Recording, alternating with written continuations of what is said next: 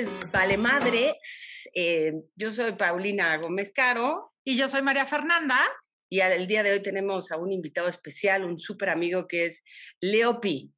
Entre ¿Cómo estás, Leopi? Bien, todo bien, gracias. ¿Qué haces, Leopi? Platícanos, ¿a qué te dedicas, Leopi? Eh, literalmente, la gente me contrata para que les ayude a conseguir pareja, a ligarse a alguien, a recuperar a alguien, a revivir su matrimonio. Em, un poco como la película Hitch de Will Smith, lo que vieron en esa película yo lo hago todos los días en la vida real. ¡Wow! Está buenísimo. Oye, yo no sabía eso de que también recuperas matrimonios. O sea, bueno, pues haces que, que la chispa vuelva. Pues es que me sé muchas estrategias para hacer que la gente se enamore, entonces aplica en todos esos casos. Oigan, pues ya saben, si quieren conseguir novio o novia, eh, Amante no. Novio, novio, recuperar su matrimonio que se encienda esa flama, Leopi. ¿Y por qué no amante? Pues amante también, ¿por qué no? Pues lo que, lo que cada quien que últimamente. se necesite. Últimamente tengo muchas clientas que me buscan para conseguirse un sugar daddy. Ah, está bueno. Ay, sí. No estaría mal, ¿eh? Oye, buenísimo, Leopi. Este, haz de cuenta. O sea, cualquier persona te, te habla, ¿no? Ajá. Y este, ¿y cómo, cómo es el proceso de, de, contratarte, de trabajar contigo. Cuéntame, no, la verdad es que no sabía que, sabía que tenías un libro este, y todo esto, pero no sabía que era tanto el rollo de te voy a contratar ahorita este, para esta temporada de primavera, ¿no? Eh, pues sí, sí. Em, la gente me ve en mis redes o en programas de tele o en programas de radio, se meten a mi página, escogen cuál paquete de asesoría quieren. Hay unos que nada más es una sesión, hay otros que son varias sesiones y mis libros y seguimiento por WhatsApp, hay otras que incluyen hasta diseño de imagen y cosas así. Y ya cuando me contratan, en la primera sesión me cuentan su novela, sus objetivos, y yo les empiezo a decir qué hacer paso por paso, básicamente. Y hasta cursos tiene Leopi. Yo lo sé. Es correcto. Oye, Lopi, el día de hoy vamos a hablar de qué nos pasa a las mujeres a los 40 y a los hombres a los 40 y cómo acercarnos en esta etapa. Ya sea que estemos solteros, divorciados, que para mí es lo mismo, y, o casados. Ok, súper. Tú que, tú que dominas, pues haz platicas, me imagino, mucho más con, este, con la edad de los 40, tanto hombres y mujeres. Eh, ¿Qué están buscando? La, vamos a empezar con las mujeres, ¿te parece? Ok. ¿Qué estamos buscando las mujeres a los 40? Bueno, ahí pasan varias cosas. Eh, seas hombre o mujer, obviamente por ya llevar varias décadas en el planeta, pues ya tienes un poco de experiencia con ciertas cosas que tal vez en el pasado pensabas que eran buenas razones para estar con alguien, ¿no? Como por ejemplo, tal vez ya tienes un ex que está guapo y hoy por hoy ya sabes que, que sea guapo no era exactamente lo que tendrías que haber buscado inicialmente. Sí, ya sé. Exacto. Entonces, eh, en los 30, en los 40, como que ya vamos buscando algo un poco más sustancioso. En el sentido de, por ejemplo, mis clientas mujeres que tienen más de 30 o de 40 me dicen, no estoy buscando un güey guapo, sí, estaría bien que tenga lana, pero tampoco es prioridad. Lo que estoy buscando es un güey que me dedique tiempo y que no sea un cabrón, básicamente. Ok. Ok, básicamente el tiempo. Exacto, ¿no? Tiempo, dedicación, ganas eh, y que sea un buen tipo, ¿no? Porque seguramente no me van a dejar mentir ustedes dos ya han pasado por una racha de patanes que ya a estas alturas del partido dices ya estuvo, ¿no? Sí, claro. Bueno, ella está casada, yo no. Bueno, pero la pasé, la pasé. También. Pues sí, claro. Tuviste, claro. Ok, ¿y los hombres a los 40? Los hombres es, es difícil porque varía. Con nosotros pasa una cosa muy loca. Eh, aunque intelectualmente nos queda mucho mejor una pareja de nuestra edad, físicamente a la mayoría, me excluyo porque yo no, yo no estoy en ese rubro, pero la mayoría físicamente van a buscar una chava más joven. Ok. Por dos razones que se me ocurren así de primera, seguro hay más. La primera, porque nos hace sentir que todavía tenemos el, el, el macho alfa que puede ligar adentro de nosotros, ¿no? O sea, a fin de cuentas, entre los 40 y los altos 40 nosotros ya estamos pensando en la madre, güey, ya tengo un chingo de canas, ¿qué, ¿dónde quedó mi pinche greña eh, que tenía en la prepa? eh, estoy panzón, ¿no? ¿Será que todavía me puedo ligar una chava guapa o ya me resigno a, lo que me llegue, ¿no? Y entonces muchos hombres empiezan a buscar una chava más chica precisamente por eso, porque es, pareciera como más difícil de conseguir, ¿no? Más reto. Ok, o sea, la chava o sea, los hombres de 40 quieren una chava más chiquita para sentirse el conquistador, el, el que todavía estoy joven, porque tiene 30 o 25 y entonces estoy joven. ¿Eso es la llamada crisis de los 40? Justo, justo para allá iba. Cuando llegas a los 40 o 45 o 50, llegas a esta crisis de pensar en la madre. Ya soy un señor, ya voy a pronto me van a decir abuelito. Pues qué chingados hago para reasegurarme. En inglés es reassure, no tiene traducción idéntica al español, pero para sentirme joven, para sentirme que todavía puedo y además presumírsela a mis amigos para que digan que soy un chingón. Ok, ok, ok. ¿quién es más complicado para escoger la pareja? Depende también. Eh, uno depende de tu historial, ¿no? Si ya traes un chorro de mordidas de perro, pues obviamente la, siguiente que escojas va a traer una lista de requisitos mínimos indispensables mucho más grande que la que tenías antes. O sea, mordidas de perro es que ya me ha ido medio mal en la feria. Exactamente. Te ha ido mal en la feria, entonces ahora ya eres más cautelosa porque ya te tocó un misógino, ya te tocó un mamitis, ya te tocó un celoso, ya te tocó un mantenido. Ok. ¿no? ya estás así de puta. A ver ahora por dónde viene el trancazo, ¿no? Sí. A ver con qué me sale. Exactamente, esa es una. Y, la otra es un poco, em, no es tanto que sea más difícil para, para un género o para otro, sino más bien es eh, cuando llegamos a esta edad, no, nos hemos puesto a pensar que hay un chorro de variables que eran muy diferentes cuando estábamos chavos y que aumentaban un chorro nuestras probabilidades de conseguir pareja. Te pongo un ejemplo, o se los pongo a las dos. Cuando ustedes iban en la secundaria o en la prepa, tu círculo social era gigante. Sí. Pasas a la universidad y el círculo social se achica. Sales de la universidad y se reachica. Cumples 30 y ya la mitad o más de tus amigos están casadas y o reproducidas por lo tanto ya no conviven, ¿no? Y así nos vamos hasta que llega un momento en que te das cuenta que tienes tres amigos, dos conocidos y una opción de pareja, porque además, por lo mismo de la edad, todavía no estás tal vez tan empapado en la onda de ligar por Tinder o Bumble o cosas de esas, ¿no? Claro. Bueno, pero ahora ya están las redes sociales, ya hay mil apps que seguro has de saber. Eso es lo que está diciendo, pero... Sí, claro, ya las hay, pero por ejemplo, yo tengo muchas clientas que traen la, creencia limitante de que Tinder es malo, ¿no? De, que, ahí solamente es para tener sexo casual. Sí. Y a fin de cuentas, el tener una, red social aumenta tus posibilidades de sexo, pero no necesariamente es que la red social sea para eso, ¿no? Y, hay otras, y, hay otras, personas que simplemente no, no les late, ¿no? Que son como más de la vieja escuela y que dicen, no, a mí ese pedo en línea no me gusta, yo quiero a 100 personas, ¿no? Sí, es que eh, no está fácil, ¿no? Yo sí me he metido a Tinder y creo que estás como una hora así, ta, ta, ta, ta, ta, ta, ta, ta, ta, ¿no? Yo creo que tú serías, tú serías la opción. Oye, Leopi, ¿qué nos recomiendas o qué nos propones a, los, a las mujeres de 40 para que liguemos? Y más ahora en pandemia. Ahí te va, ahí te van los, los tips puntuales. Número uno, dejar de pensar que el destino, Diosito, el secreto, un decreto o el hoponopono te van a generar un hombre. ¿Ok? Eso no va a suceder. O sea, de om, No llega solito. E, exacto, no va a llegar solito a menos que te gusten los testigos de Jehová o los repartidores de pizza. Ok. Son los únicos que llegan solitos. Sí. Si te quitas esa creencia de que va a suceder orgánica y naturalmente y piensas en estrategia, la cosa cambia.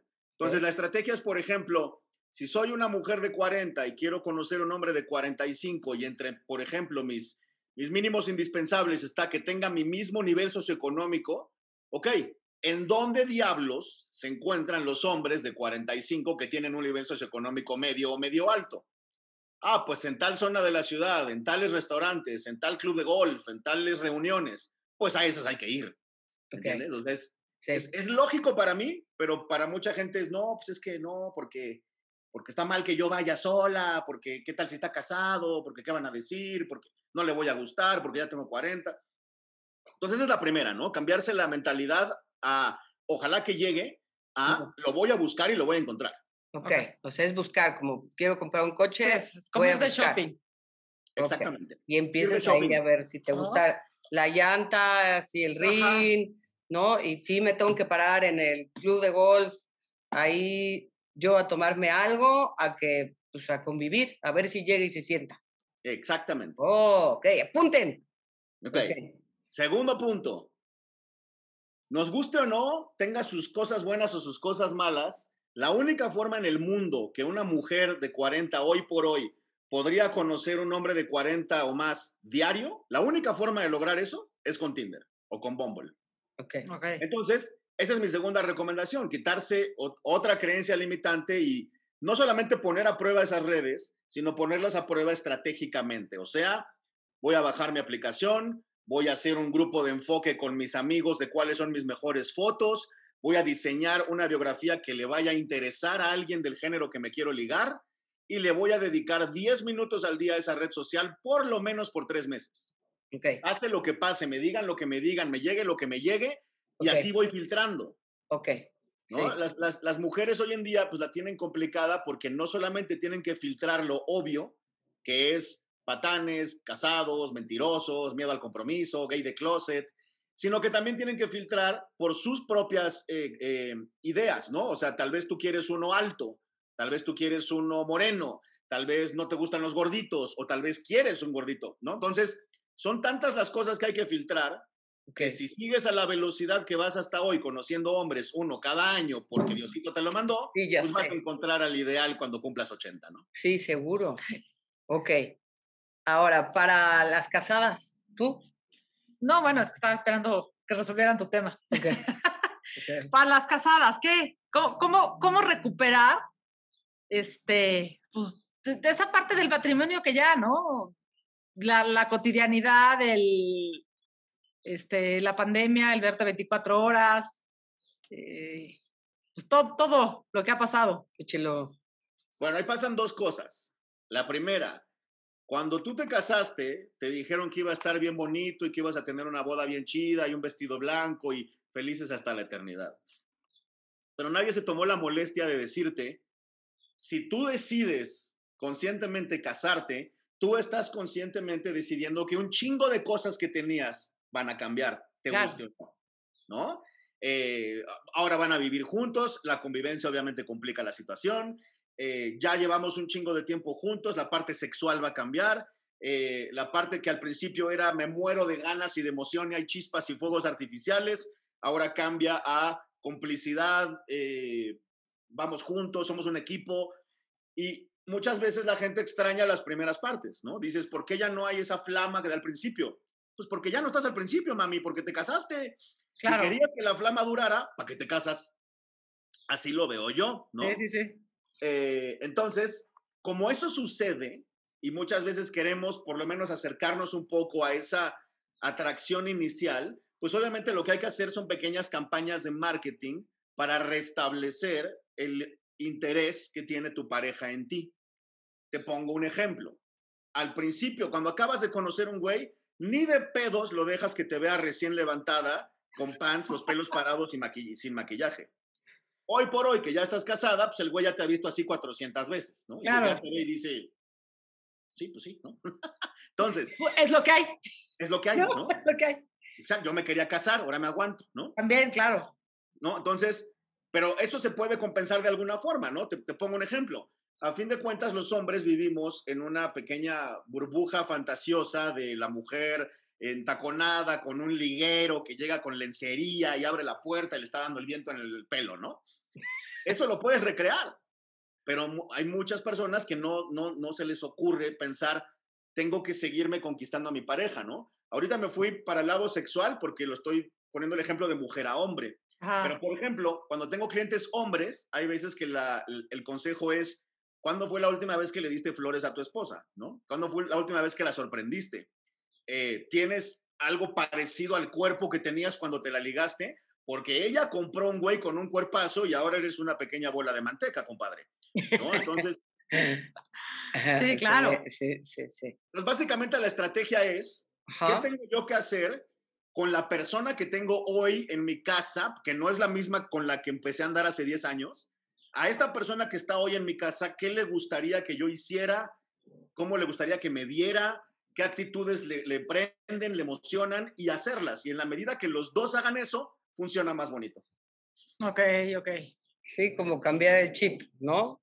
Que ella se ponga liguero y a lo mejor pone una pantalla y ponen a ver películas porno. Ah, ok. Pues ¿Sí? pues sí, pues después de, imagínate, 10 años de matrimonio, pues le tienes que cambiar. Claro. Oye, En, los, matrimonios, esa es como la clave que hace que cambie, o sea, nada más lo sexual.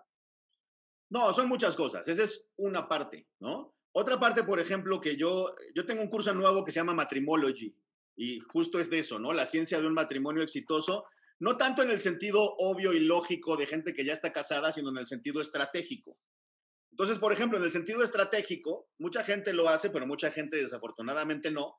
Y este es un consejo muy puntual que yo le doy a mis clientas, aprender a escoger tus peleas. ¿no? Muchas veces, sí, tal vez haya algo que te moleste, pero amerita hablarlo y discutirlo con tu pareja.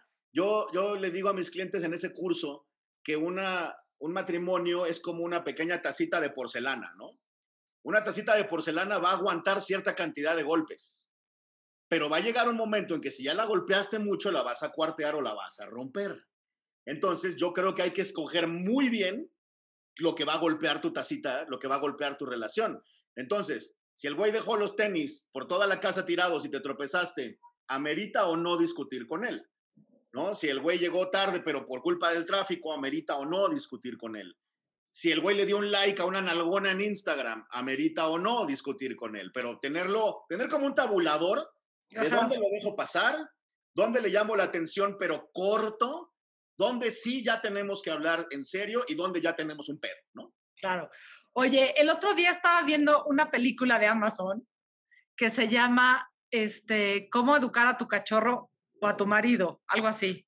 No sé si la has visto. No la he visto, pero suena increíble. Este, sí, o sea que realmente tenías que, que tratar a tu marido o a tu pareja como, como educas a tu cachorro, ¿no? De llega y hace algo bien y ay, qué bonito, y acariciar, una galletita. Este, ah, muy Siempre es así. Muy chistosa. Siempre es así. O sea, tenemos que educar al hombre. Pues sí, Sí, lo siento, pero sí. O sea, y no es por, por macho ni porque ustedes tengan que hacer más que nosotros, es porque, es porque somos muy diferentes, vivimos en universos que ni siquiera se parecen. Entonces, por ejemplo, ustedes tienen un, un nivel de comunicación mucho más avanzado que el nuestro y por ende, como su nivel de comunicación es más avanzado, tú tienes que educar al que no tiene el sistema de comunicación tan avanzado. Escuchen, por favor, los que nos están viendo. Ajá. Sí, ¿no? Sí. Entonces, eh, Uf. Claro, ¿no? y además, insisto, a nosotros hay muchas cosas que desde chavitos nos educan de una forma. Mira, por ejemplo, eh, a él le vale madres que el, que el fregadero esté lleno de trastes. Él piensa, mañana viene alguien a ayudarme, mañana los lavan, ¿no? y o desaparecen. claro, y tal vez ustedes van a pensar, no, güey, yo no puedo vivir en un lugar donde esté el fregadero lleno de trastes sucios, qué asco, ¿no?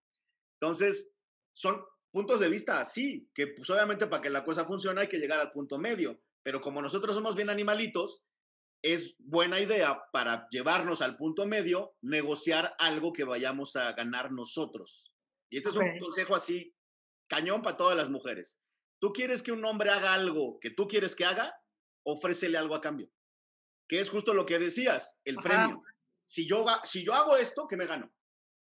Okay. Así funcionamos nosotros. Entonces, si tú como mujer te aprendes esa regla, y le dices, oye, necesito que hagas esto, y si lo haces, te doy esto, sus matemáticas rupestres y cavernícolas van a decir, sí, me conviene, lo hago. si nada más se lo pides, va a decir, ¿por? ¿Yo qué gano? Sí, claro. O al rato, Sí, claro, ok, ok, ok, ok. Bien, Leopi, pues ya lo saben, vale madristas, él es Leopi, vamos a dejar toda su información eh, aquí abajo aquí por aquí, abajo. Y gracias, Lopi, como siempre, te mando un beso. Y esto es Vale Madres. Gracias, este, María Fernanda.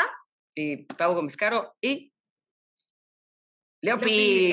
Leopi. Leopi en esta, en esta ocasión. En esta ocasión. Gracias, Lopi. Leopi, gracias. Bye. Chao, gracias.